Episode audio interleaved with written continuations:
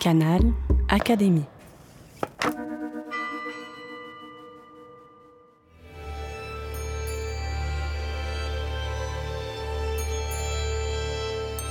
L'entretien de la semaine.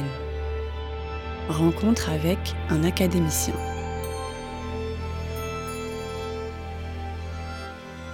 C'est un trou de verdure où coule une rivière dans un coin de Vendée bien connu des moutons.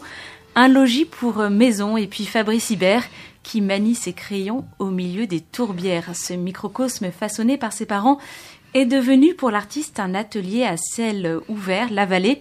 Voici le nom de ce jardin secret qui nous invite à découvrir dans une exposition à la Fondation Cartier jusqu'au 30 avril l'occasion de découvrir des paysages biographiques dans un arc-en-ciel de couleurs. Mais cette palette réjouissante touche aussi à des sujets graves autour de la fragilité du vivant et parfois des noirceurs de notre humanité. Bonjour Fabrice Hibert. Bonjour.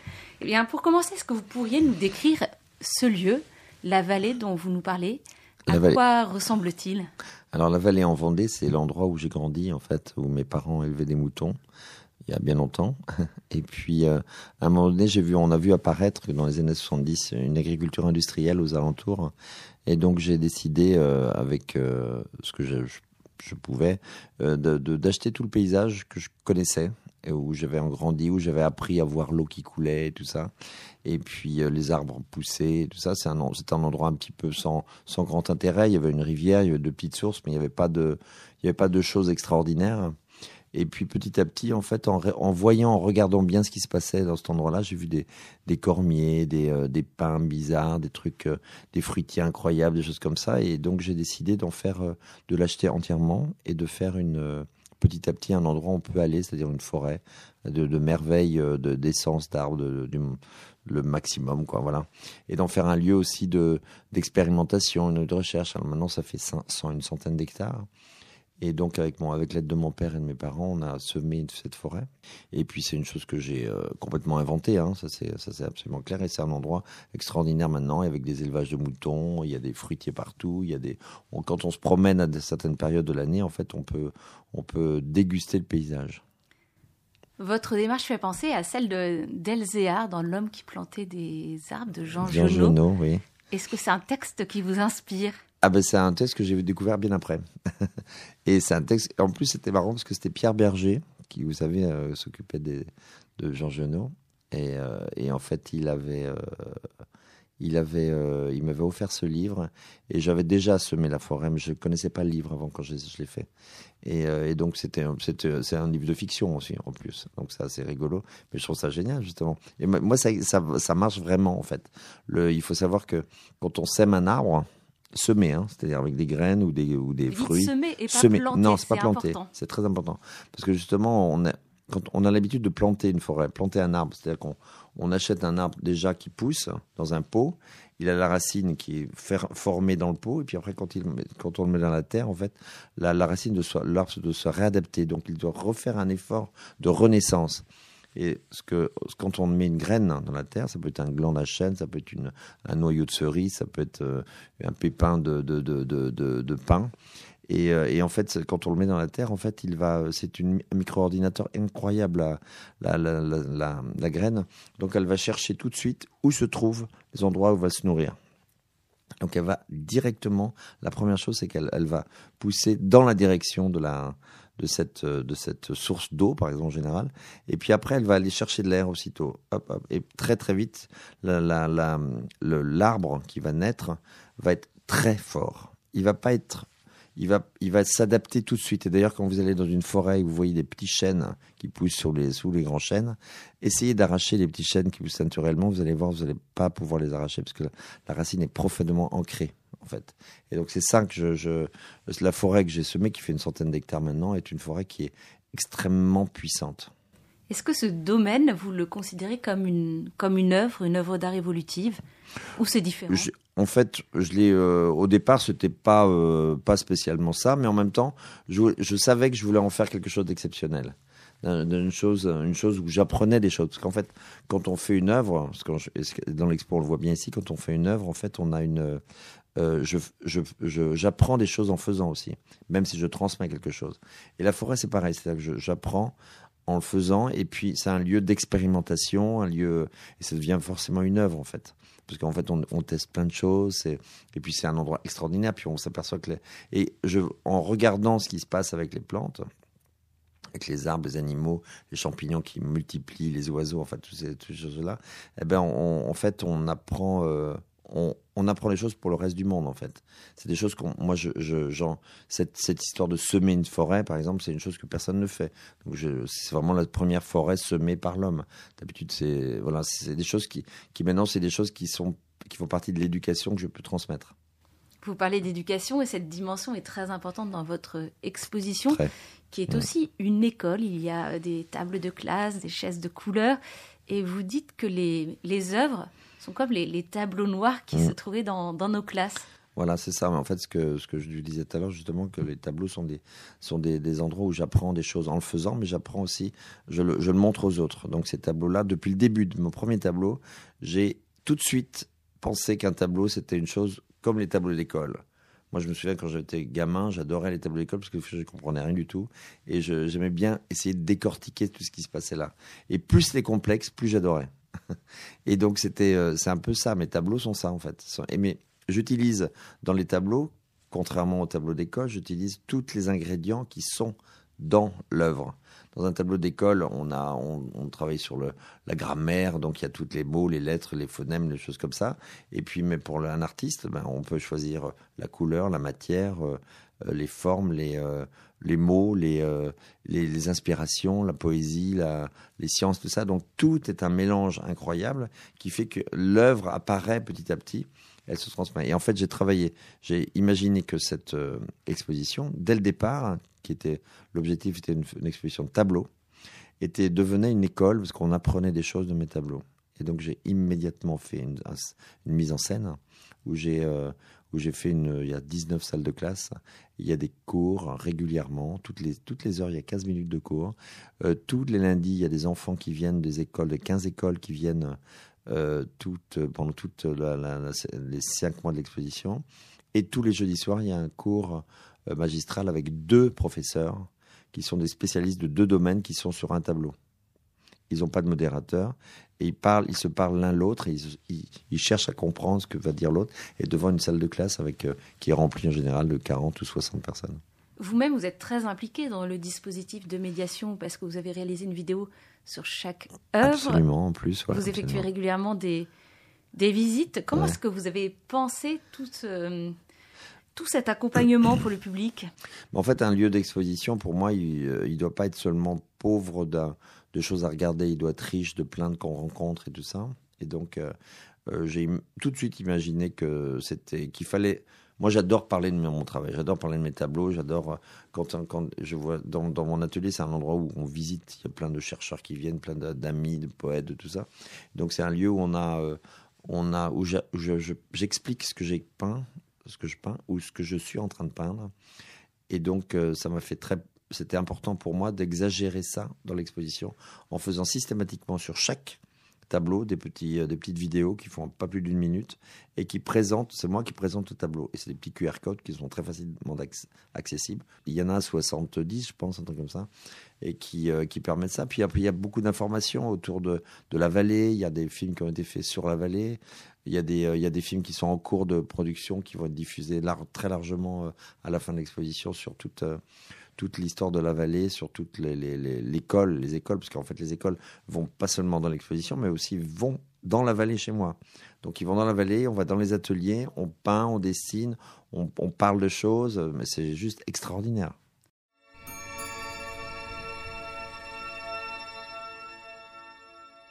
Comment est-ce que vous combinez tous, tous ces outils extrêmement euh, nombreux, perfectionnés, avec euh, la liberté du visiteur, son espace imaginaire aussi. Comment est-ce que vous laissez de l'espace, les volumes de la Fondation Cartier peut-être euh, aident à cela?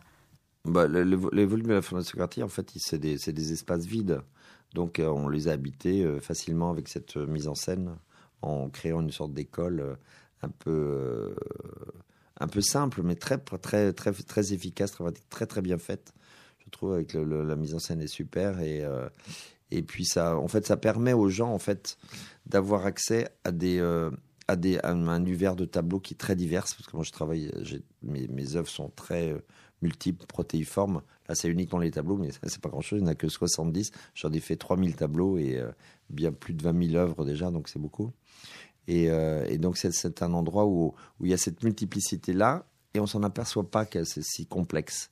Parce qu'en fait, chaque salle a, a, son, a un sujet, et l'accès aux images sont, les, tableaux sont assez agréables à regarder en général, et ils euh, sont faciles d'accès. Il y a un côté un peu naïf qui suffit pour y accéder en fait. Et quelquefois notre pensée est très naïve, on, pense par euh, euh, petites images associées comme ça. Donc, mais par contre, la complexité se fait dans l'assemblage de ces idées-là.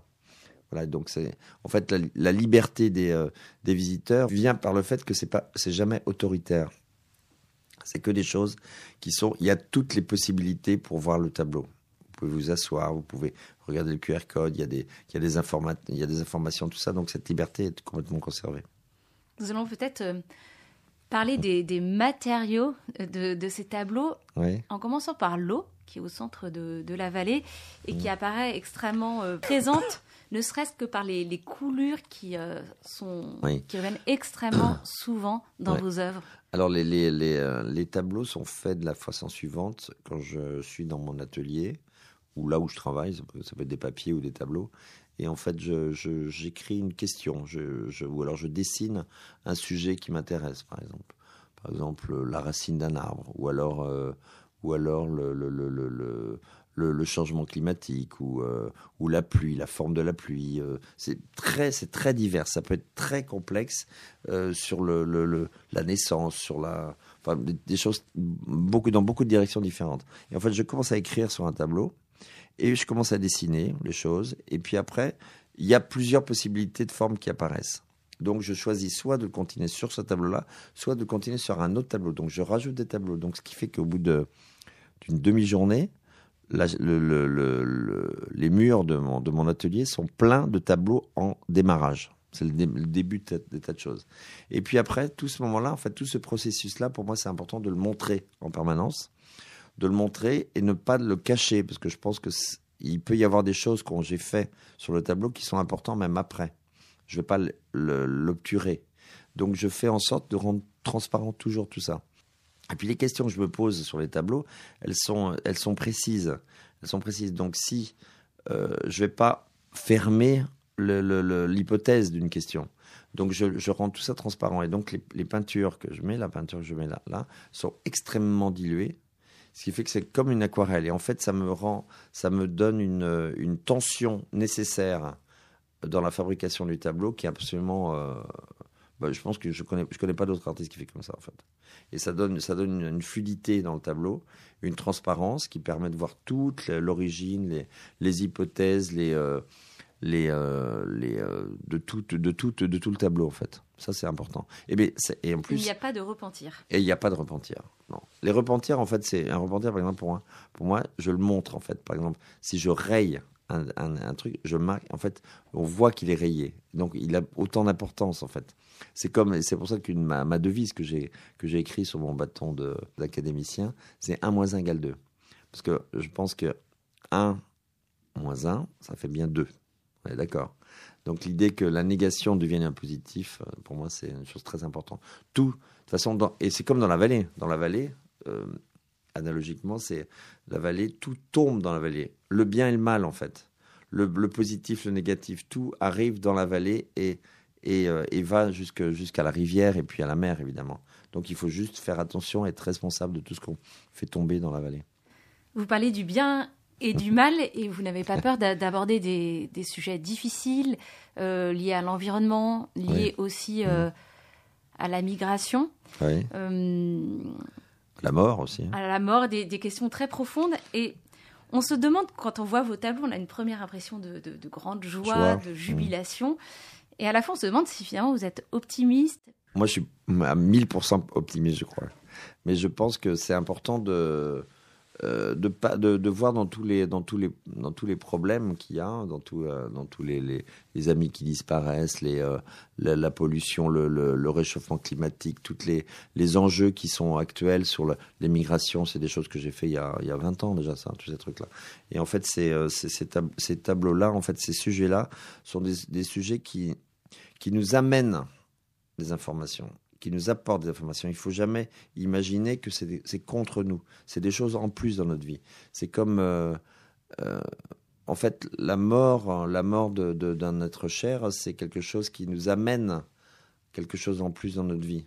Il faut, c'est pas toujours, c'est dramatique, c'est des choses très dures et tout ça, mais c'est, il faut, il faut très vite le transformer en, en humus pour la pensée, pour la vie et tout ça. C'est clair pour moi. Et ça, c'est ce que, c'est ce que je pense. C'est assez visible dans l'exposition là. C'est ce que nous apprend le monde végétal? Le monde végétal nous l'apprend évidemment, parce que tout tombe, tout, tout, tombe à un moment donné, et puis euh, tout se transforme, et, euh, et ça permet d'avoir des, euh, d'imaginer, d'imaginer ça, oui, bien sûr. Et puis, je, nous, nous, on a beaucoup de valeurs, de morale, des choses comme ça, qui fait qu'on a, on, on échappe, on, essaie d'échapper à, ce, à, ce, à cette objectivité mais, euh, mais, mais on est, c'est toujours, il faut toujours euh, en faire quelque chose de positif.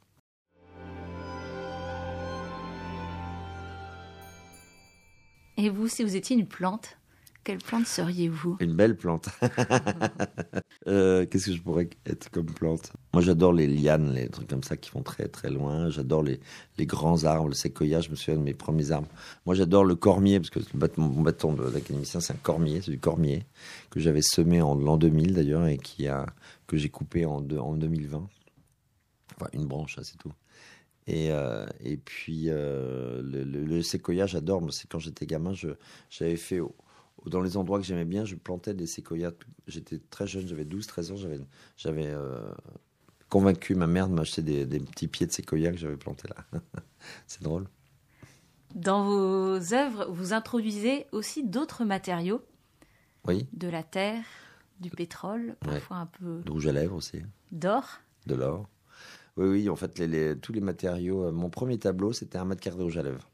J'avais 19 ans, j'ai fait, euh, je voulais mesurer la beauté euh, d'une certaine manière.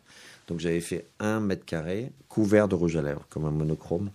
Donc j'avais pas de sous du tout à l'époque, donc j'avais, euh, j'avais, je me suis demandé combien il fallait de rouge à lèvres pour couvrir un mètre carré.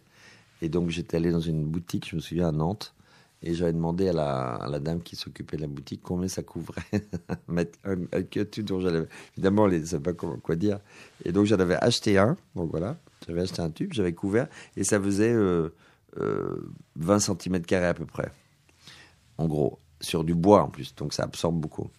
Et puis, euh, donc, je me suis dit, mince, je ne vais pas pouvoir acheter 20, 20 tubes de rouge à lèvres ou, ou, ou 30. Et donc, j'avais écrit à l'entreprise qui faisait des rouges à lèvres, cette entreprise-là, qu'ils s'appelait Liliane Franche, un comme ça. Et, euh, et, en fait, comme j'étais étudiant à l'école des Beaux-Arts de Nantes à l'époque, eh ben, il m'avait envoyé une boîte avec 20 tubes de rouge à lèvres. J'ai dit, c'est génial. Et donc, j'ai commencé à, couvrir mon, mètre carré de rouge à lèvres, qui était un tableau que, qui est dans une, dans, un, dans une collection publique maintenant, et qui n'est jamais sec. C'est un tableau qui, bouge tout le temps, qui bouge légèrement et tout ça. Il est un peu gras toujours, et quelquefois il faut en remettre un peu, il y a toujours des tubes qui restent. Et puis après, les matériaux, moi j'adore les matériaux qui se, qui se transforment.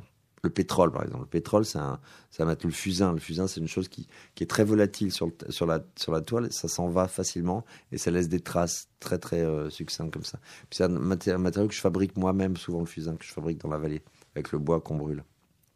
Et puis après, il y a des, euh, il y a des, euh, le pétrole et des résines, quelquefois, que je ne fais pas euh, catalyser, donc elles coulent en permanence sur le tableau. Euh, l'or, parce que c'est. Il n'y a pas que l'or, il y a l'or, le cuivre, l'argent. C'est des matériaux qui servent, qui servent pour les, souvent pour l'électricité, pour les, les changements d'ondes et comme ça. Mais qui sont des matériaux que je montre comme ces matériaux-là. Je ne pas. C'est pas forcément des matériaux pour, la, pour seulement l'image. Hein. Et ils ne sont pas là par hasard. En non. général, c'est lié au sujet, Toujours. notamment pour la question du, du plastique avec, euh, avec le pétrole qui est, occupe une salle entière. Voilà. Donc justement, dans, une, dans un des tableaux, il y a du pétrole, il y a du plastique aussi. Et en fait, c'est des questions. Le pétrole, c'est un produit qui est, qui est extraordinaire. C'est un produit qui, c'est l'huile des morts, j'appelais ça à l'époque. L'huile d'un de, moment de, de, la, de la planète où, où la vie a absorbé tout l'oxygène et c'est hop, liquéfié d'un truc avec des allusions après, hop, ça a refabriqué l'oxygène ensuite. Et donc, euh, c'est un produit extraordinaire. Et puis, en puis, on a fabriqué avec ce, pétrole le plastique, qui est un produit encore plus incroyable, parce qu'en fait, le plastique était fait euh, pour imiter la nature beaucoup plus solidement que la nature. Et ça a marché, parce que d'ailleurs, quand on la jette, on a des mal à s'en débarrasser. Et donc, ça, c'est des choses qui m'inquiètent, évidemment, qui m'inquiètent, mais il faut trouver des solutions ça, il faut pas, il faut pas aller dire contre et puis euh, laisser les choses et puis vaille que vaille, euh, on verra bien. Mais en fait, pas du tout. C'est, euh, c'est des choses qu'il faut, qu'il faut prendre à bras le corps. Et ça, ça m'intéresse beaucoup. Ça m'intéresse beaucoup de trouver des solutions. Et c'est, c'est comme ça que j'ai fait la forêt à un moment donné. Parce que quand j'ai vu cette, cette, cette agriculture industrielle qui tuait la vie avant d'en remettre une autre, un peu une moitié de vie pour six mois pour gagner de l'argent. Et c'est, c'est, c'est des choses qui, qui sont euh, depuis le début, pour moi, ma première exposition s'appelait Mutation, la deuxième Pollution, vous voyez. Donc depuis le début, c'est des choses qui m'inquiètent et qui sont. Euh, eh ben, il faut juste revaloriser les choses, faire en sorte que les choses se déplacent ailleurs, qu'on voit le monde différemment. Et c'est ce qui sert quand on voit un métablo en général. Pour vous, quel est le rôle d'un artiste par rapport à, à ces problématiques-là? C'est d'alerter, c'est d'agir? C'est trouver des formes trouver des formes, effectivement, qui ont des attitudes, des comportements. Et donc, il y a même un, il y a sûrement des choses encore plus. Par exemple, là, j'ai écrit dans le texte, le, texte de la, du catalogue de la Fondation, où j'adore, je, pense que c'est important d'imaginer que les œuvres soient recyclables, par exemple. Qu'on puisse être on puisse revenir sur les œuvres, ce que je fais régulièrement d'ailleurs. Il y a déjà des œuvres dans l'exposition que j'ai retouchées, hein, que j'ai refaites. Donc ça se voit pas, mais moi je, je sais. Et, euh, et, en fait, cette, euh, et c'est des choses importantes d'imaginer que euh, qu'à chaque fois qu'on agit, on transforme le monde de toute façon. Donc il faut juste être responsable. Et cette responsabilité-là, moi je, la, je, m'en rends compte pour moi, mais aussi j'essaie de la, transmettre aux enfants, aux, gens qui viennent dans les expositions. À chaque fois qu'on jette quelque chose, qu'on fabrique quelque chose, qu'on dessine quelque chose, c'est pas pour rien. C'est un vrai enjeu de société en fait. Hein. Vous aimez l'idée du cycle qui revient souvent dans. Oui, c'est un cycle, mais qui ne se ferme pas en fait. C'est un cycle ouvert qui est comme une spirale. Alors donc c'est, il faut juste parce qu'à chaque fois ils prennent les, les cycles s'enchevêtrent les uns les autres. C'est comme les gouttes d'eau qui tombent du ciel. Une goutte d'eau qui tombe du ciel. Je me souviens des premiers tableaux que je faisais, c'était les pluies. Comme ça, j'imaginais la forme, dessiner la pluie et peindre la pluie. Et en fait, euh, peindre la pluie à un moment donné, je me mettais à la place de, la goutte d'eau qui tombait. Et en fait, cette goutte d'eau, j'imaginais qu'elle tombait en spirale. Ce qui est vrai, c'est que la, goutte d'eau tombe en spirale. Et quand elles sont toutes les unes à côté des autres, ben, ça fait la pluie. Ça fait une sorte d'enchevêtrement de choses complètement euh, incalculable. Et ça, le cycle, le cycle, évidemment, c'est intéressant, hein, bien sûr.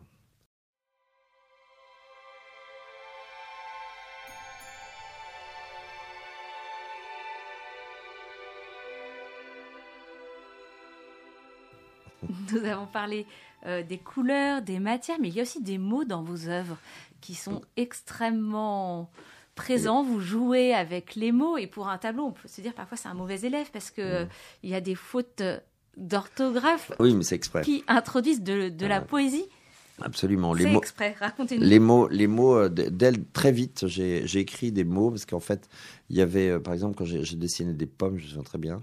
Je des pommes, mais je voulais dessiner des pommes de toutes les façons possibles.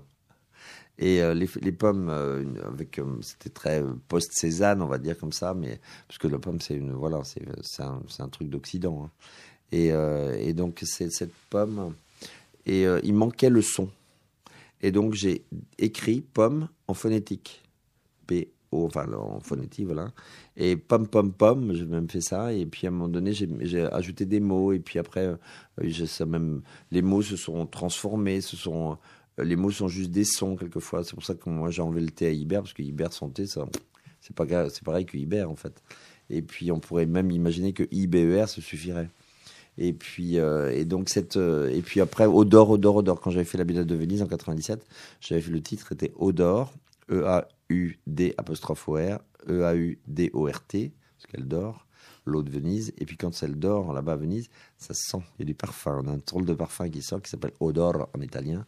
Et en fait, c'est odor, odor, odor, c'est le même son, mais c'est pas tout à fait la même prononciation. Et puis après, il y a des fautes évidemment que je fais parce que euh, il y a juste un, un décalage à faire, un petit chose comme ça, parce que je pense que les mots sont sont à redéfinir en permanence. Et les œuvres d'art sont là pour redéfinir les mots.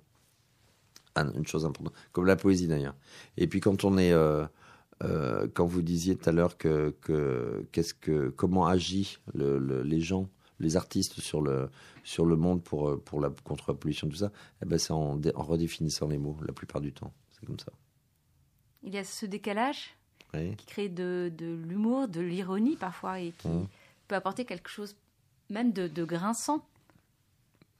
Euh, l'humour, oui. Oui, mais ça, c'est l'ironie, euh, l'humour, plutôt que l'ironie d'ailleurs. Euh, l'humour fait, fait en sorte que, que ça soit joyeux, en fait. Il y a cette joie-là qui apparaît, qui fait en sorte qu'on on puisse parler à quelqu'un. En fait, moi, je vois pas, quand j'accueille des gens chez moi, je vois pas pourquoi je serais désagréable. Voilà. Donc euh, voilà, c'est ça en fait. Et à partir du moment où on est agréable, où il y a des choses qui, où on sourit, où on est, euh, on a envie de, eh ben on a envie de se parler en fait. Et on a envie de se parler, on a envie de comprendre, on a envie d'apprendre. Tout d'un coup, toutes les choses s'ouvrent.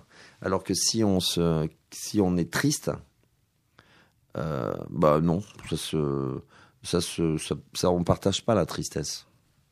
Enfin, moi, je la, j'arriverai pas. Et sur les mots, vous avez des mots en français, mais beaucoup de mots en anglais aussi. Qu'est-ce que représente cette langue pour vous? Parce que c'est une langue internationale. Et c'est aussi des sons. C'est aussi des sons, puisque moi je pense que la traduction est une chose en plus, c'est pas une chose en moins, c'est une chose qui nous, qui rajoute, parce que je vous disais tout à l'heure, qui rajoute euh, au sens du mot. Et, euh, et c'est pas qu'en français, en anglais, il y a aussi en, en espagnol, en japonais, en arabe, euh, voilà, en chinois aussi. Il y a des moments où je connais moins le chinois, mais je, je, il y a des bribes de, de, conversation que je peux comprendre. Et actuellement, quels sont vos, vos projets du moment après cette exposition?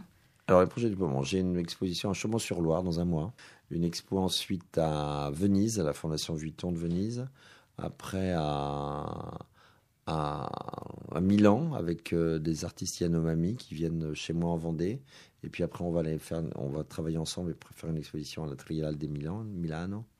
Après, j'ai une expo à Tokyo, dans, un musée où je fais le tombeau de la famille qui possède le musée. Euh, après, j'ai une exposition euh, à, à, Reykjavik, après une exposition à Séoul, deux expositions à Séoul. Tout ça avant septembre. Quel rythme trépidant Voilà, c'est ça. Après, l'exposition d'ici va partir aussi en, par en voyage aussi. Peut-on dire que vous êtes un artiste prolifique? Parce que quand on regarde les, les dates, notamment hein. des, des, tableaux, l'année 2022 a dû être incroyable. C'est comme toutes les autres années. En fait, je fais à peu près une centaine de tableaux par an. Et qui sont pas petits en général. Et euh, parce qu'en fait, je travaille énormément, j'aime beaucoup ça. Et puis, euh, je fais euh, mais, 10 fois plus, 20 fois plus de dessins. Et je fais des objets et tout ça. Et en fait, je suis souvent dans mon atelier. Mais je travaille très vite. Parce que je je, je, vais, je suis pas quelqu'un de laborieux comme vous avez peut-être pu vous rendre compte. C'est c'est quelque chose qui qui est très très simple pour moi de de dessiner. J'essaie de me mettre en forme pour dessiner le mieux possible au moment où je commence. Donc je ne veux pas euh, attendre 8 heures dans mon atelier en train de que, que, que, mon geste soit bon. Il faut vraiment que ça soit que tout se mette en place autour. Donc même quelquefois, je, je peux passer euh, deux heures dans l'atelier, puis après aller euh, s'il y, a une question qui se met en place dans l'atelier euh, sur un, tableau, il y a une question qui m'intrigue, je vais aller chercher la personne qui spécialise de cette question-là. Donc ça me permet de voyager, d'aller d'aller dans un, laboratoire, un centre de recherche, euh, peu importe, ou chez un paysan. Et, euh, et en fait, à ce moment-là, on voit, on, on, trouve des solutions. Puis quelquefois aussi, j'adore me faire masser, j'adore aller au bord de la mer, bien manger, voilà. Et en fait, ça fait partie de tout ça. C'est en fait, c'est l'œuvre fait partie d'un comportement à un moment donné qui est global, qui est global, ce qui est pas du tout euh, c'est pas du tout une chose euh, euh, il n'y a pas des horaires. Ça n'a rien à voir. C'est beaucoup plus dans un biorhythme, beaucoup plus.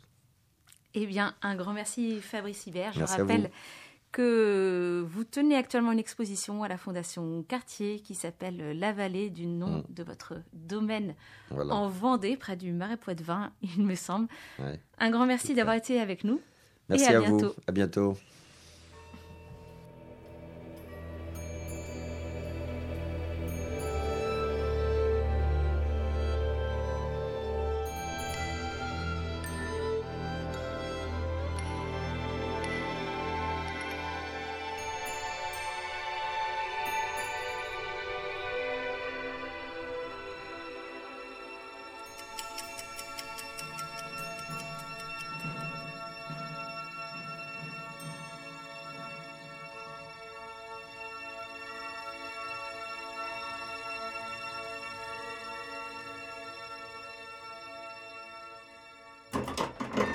Canal Académie. La plateforme de podcast de l'Institut de France.